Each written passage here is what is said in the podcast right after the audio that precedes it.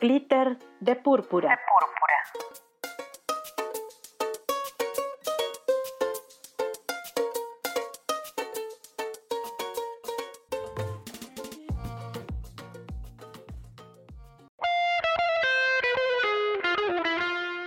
Micromachismos.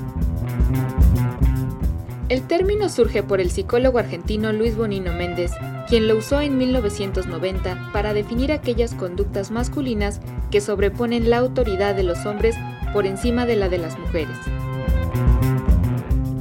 Mismo que comprendería un amplio abanico de maniobras interpersonales que se señalarían como la base y caldo de cultivo de las demás formas de la violencia de género o misoginia maltrato psicológico, emocional, físico, sexual y económico, que serían normalizados.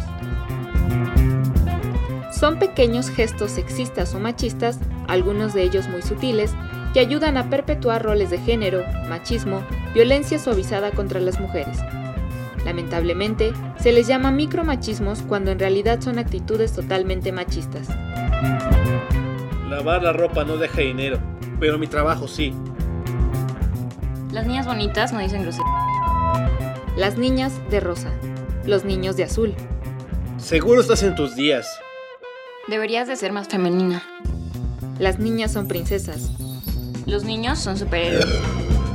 A las mujeres no hay que entenderlas, solo hay que amarlas. Algún día vas a querer tener hijos. Limpié la casa y lavé los trastes por ti. ¿Te vas a poner eso? No te pongas eso, es muy provocativo.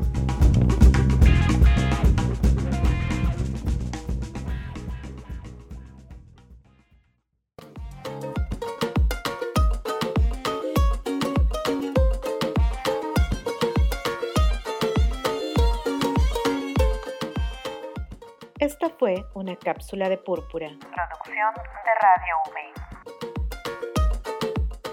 Escucha los programas completos los jueves 11 de la mañana por Radio V.